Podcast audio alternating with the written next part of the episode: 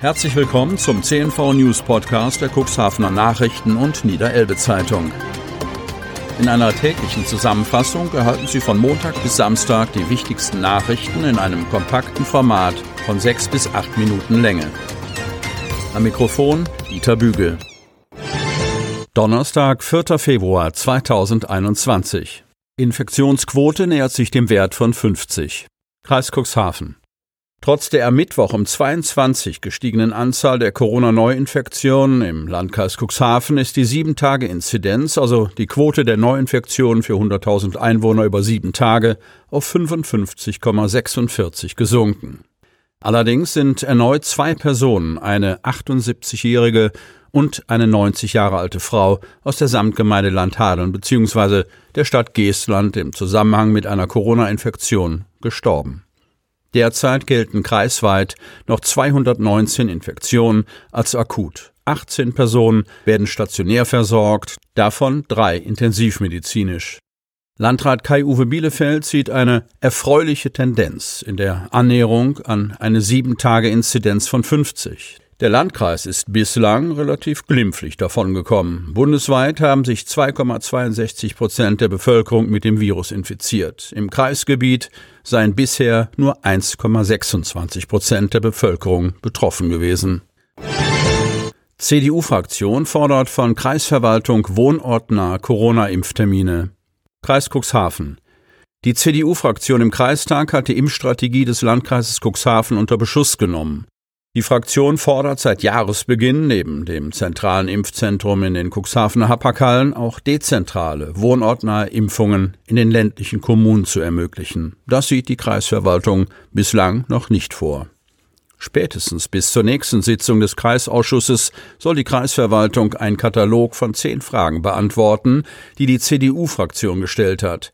Für den nächsten Kreistag hat die Fraktion eine Beratung der Themen beantragt. CDU-Fraktionschef Frank Berghorn und sein Vize Lasse Weritz wiederholen in ihrem Schreiben an Landrat Kai-Uwe Bielefeld und den ersten Kreisrat Friedhelm Ottens, zugleich Leiter des Corona-Krisenstabes, die bereits zu Jahresbeginn vorformulierte Position, in den Kernorten der Kommunen im Landkreis Impftermine anzubieten. Eine Abfrage bei den Bürgermeistern habe ergeben, dass alle bereit seien, Räumlichkeiten in den Orten für die Impfungen bereitzustellen. Menschen mit Behinderung und älteren Bürgerinnen und Bürgern des Landkreises ist es aus vielfältigen Gründen nicht zuzumuten, bei der Größe und den Entfernungen unseres Landkreises ausschließlich den Standort Impfzentrum Cuxhaven, sprich Happakallen, am äußersten nördlichen Rand unseres Landkreises zu erreichen, argumentieren Berghorn und Weritz. Bislang hatte die Kreisverwaltung argumentiert, dass wohnortnahe Impftermine nicht angeboten werden könnten, solange noch nicht feststehe, wann mit den Impfungen für über 80-Jährige begonnen werden könne. Mit dem Start des Impfzentrums am Freitag haben sich diese Vorzeichen verändert. Allerdings konnten bis Anfang dieser Woche erst 300 Impftermine vergeben werden. Der Mangel an Impfdosen schränkt nach Aussage des Landkreises die Möglichkeiten der mobilen Impfteams ein, außerdem des Cuxhavener Impfzentrums Termine anzubieten. Die CDU-Fraktion hat ihre Unzufriedenheit mit dem bisherigen Vorgehen der Kreisverwaltung deutlich werden lassen. Wohl auch deshalb lud Corona-Krisenstabsleiter Friedhelm Ottens am Mittwochabend die Mitglieder des Kreistages zu einer Videokonferenz ein, in der er unter Ausschluss der Öffentlichkeit über das Impfen im Landkreis informieren wollte. Fährschiff am Mittwochabend aus Norwegen eingetroffen. Cuxhaven.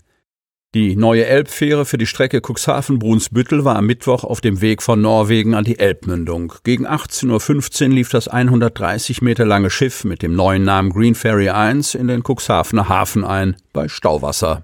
Dank achterlichen Windes verlief die Reise schneller als geplant, erklärte Elbferry-Geschäftsführer Heinrich Ahlers. Kurz nach 18 Uhr war die Passage durch die Cuxhavener Seeschleuse geplant.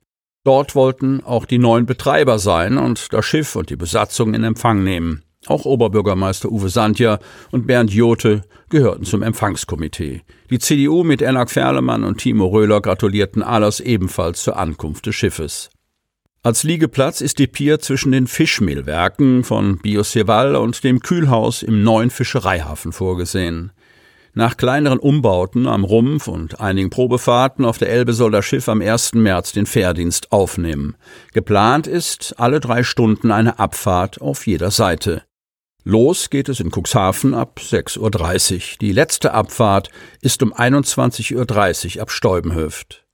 Inzwischen stehen auch die Preise fest. Danach kostet die einfache Überfahrt für einen Erwachsenen 11 Euro, das Fahrrad kostet 4 Euro und das Auto bis 4 Meter Länge 19 Euro pro Fahrt, 22 Euro für Pkw über 4 Meter. Interessant für Berufsbändler könnte die Zehnerkarte zum Preis von 95 Euro sein. Kinder im Alter zwischen 7 und 14 Jahren zahlen pro Fahrt 8 Euro, als Insassen im Auto 4 Euro. Hunde fahren kostenfrei mit.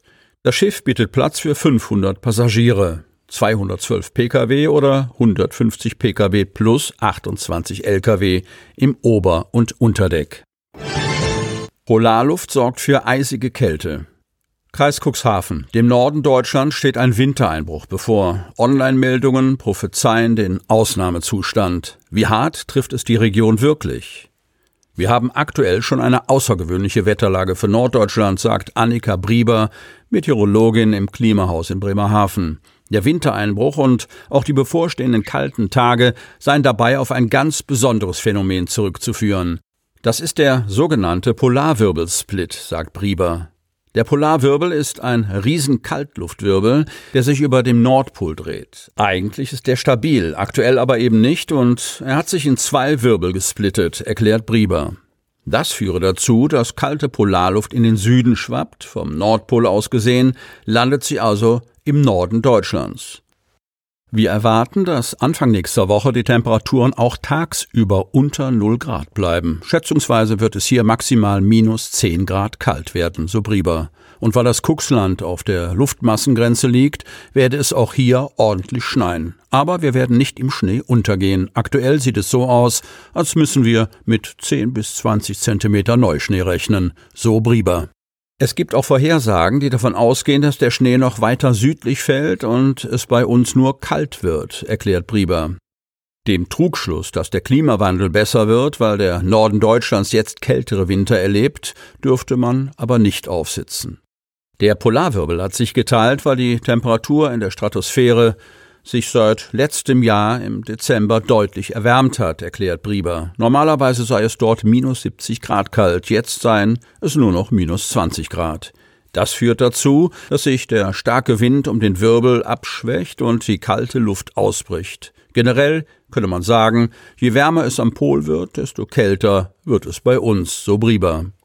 Für die kommenden Tage heißt das voraussichtlich viel Schnee am Wochenende, anhaltende Kälte bis Mitte nächster Woche. Von einem Katastrophenwetter will Brieber noch nicht sprechen. Dazu gibt es auch noch keine Warnmeldung vom deutschen Wetterdienst, so die Meteorologin. Sie wollen noch tiefer in die Themen aus Ihrer Region eintauchen? Im CNV Medien Podcast auf Tauchgang kommen jede Woche spannende Personen, emotionale Stories und tolle lokale Projekte aus dem Landkreis Cuxhaven zu Wort.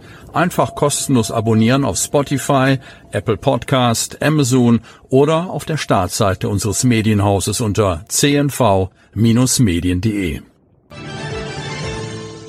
Sie hörten den Podcast der CNV Medien, Redaktionsleitung Ulrich Rode und Christoph Käfer. Produktion Rocket Audio Production.